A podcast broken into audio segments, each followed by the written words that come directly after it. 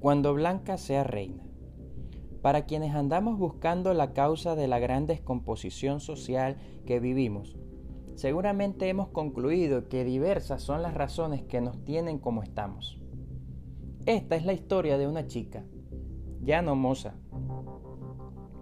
La recordé porque con cierta frecuencia es evocada. Sin poder evitarlo, coincidí accidentalmente en uno de esos transportes públicos en los que se le resuena y disfruta al ritmo de un pegajoso merengue dominicano. Se llama Blanca. En la época colonial la habrían ubicado socialmente en la clase de los plebeyos o más bien de los esclavos. Sin embargo, en primer lugar la sacaron a la luz pública el maestro Vicosí, quien aún se escucha por allí y quien eventualmente tiene destellos de brillantez. Y en aquella ocasión se hace acompañar por un fulano de nombre Josie Esteban. Este dúo en su momento presentó al mundo a esta llamativa chica sin muchas referencias previas.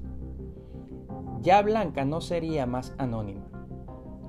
Aunque lo confieso, hasta hace relativamente poco fue cuando realmente entendí su verdadera identidad.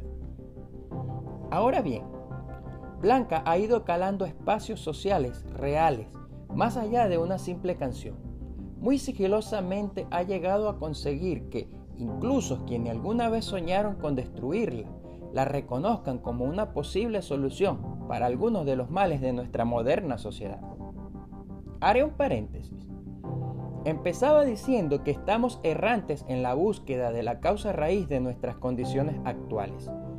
Yo me atrevo a establecer sin lugar a dudas mi conclusión definitiva al respecto. Lo que hoy somos se lo debemos a la prostituida posmodernidad, dentro de la cual están escudados varios cánceres, como por ejemplo la droga, la diversidad sexual, las guerras no convencionales, el nuevo orden mundial y muchas otras podridas llagas. Continuemos. De algo estoy plenamente seguro. Ya Blanca no es la misma humilde y despreciada maloliente pueblerina que la sociedad de otrora rechazaba. El apoyo político, cultural, científico y por supuesto el musical hicieron que entrara a un sitial de reconocimiento honorífico.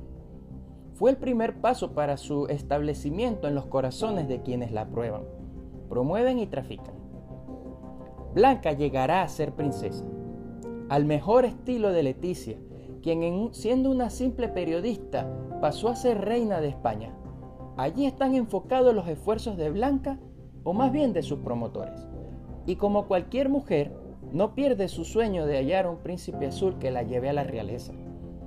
El rey ha ordenado buscar la esposa al heredero, y asombrosamente Blanca es hoy una firme candidata. Al igual que ella, está Chelly, su amigo íntimo, a quien le atraen las personas del mismo sexo. Ciertamente Chelly ya tiene también un camino avanzado en su favor. A diferencia de Blanca, quien aún se mueve en los suburbios, él ya se ha entrevistado con sus pretendientes e impresionantemente los tiene para escoger. Muchos otros se vendieron a los recursos que por conveniencia necesitaban. Así fue como Chelly logró alcanzar que en los pasados Juegos Olímpicos de Río de Janeiro, por ejemplo, en Brasil, se le considerara como el virtuoso homenajeado en la ceremonia inicial. Vaya. Chelly antes vivía en las sombras. Lamentablemente no consiguió la ayuda adecuada en aquellas épocas y ahora la sociedad posmoderna, antes de enfrentar adecuadamente su inclinación preferencial, decidió dejarle que se estableciera como un ser normal. Un mundo, casi todo el mundo, reconocía que el comportamiento de Shelley no era el adecuado. Él también lo sabía, por ello estaba bien oculto y cauteloso en su accionar. Ahora la perspectiva la cambiaron algunos con suficiente poder. Ya no es un error, es algo normal, y llegó para quedarse. Como cual país, hasta una bandera oficial multicolor tiene. Lo cierto es que se está en busca de un acompañante del reino oscuro, y Blanca es la ideal para mantener al vulgo ocupado. Se ha dispersado por el mundo a un gigantesco grupo de peones que tienen como objetivo hallarle reina a las tinieblas, y ha habido grandes pasos hacia la consecución de aquellos objetivos. No muy lejos, por aquí en el sur, ya uno de estos robots, pero con pelo blanco y mucho carisma, dio pasos a una de las primas de Blanca. Ya Mariana es legalmente reconocida en un país muy progresista del continente suramericano. Vaya apoyo y entrada para Blanca. No es poca cosa que se hagan este tipo de preámbulos, pues lo que se busca es un precedente que le dé una entrada triunfal, como lo merece una reina, a todo el planeta y sin problemas de sociedades obsoletas y pasadas de moda que la puedan objetar. Blanca definitivamente va a ser reina, no tengo duda de ello. También tengo muy claro es que si para cuando esto ocurra, aún quedará aquí gente que cree en los valores de antaño con los que creció. Esta gente anticuada que considera los valores familiares y sociales como pilar fundamental de una comunidad sana, ¿seguirá aquí?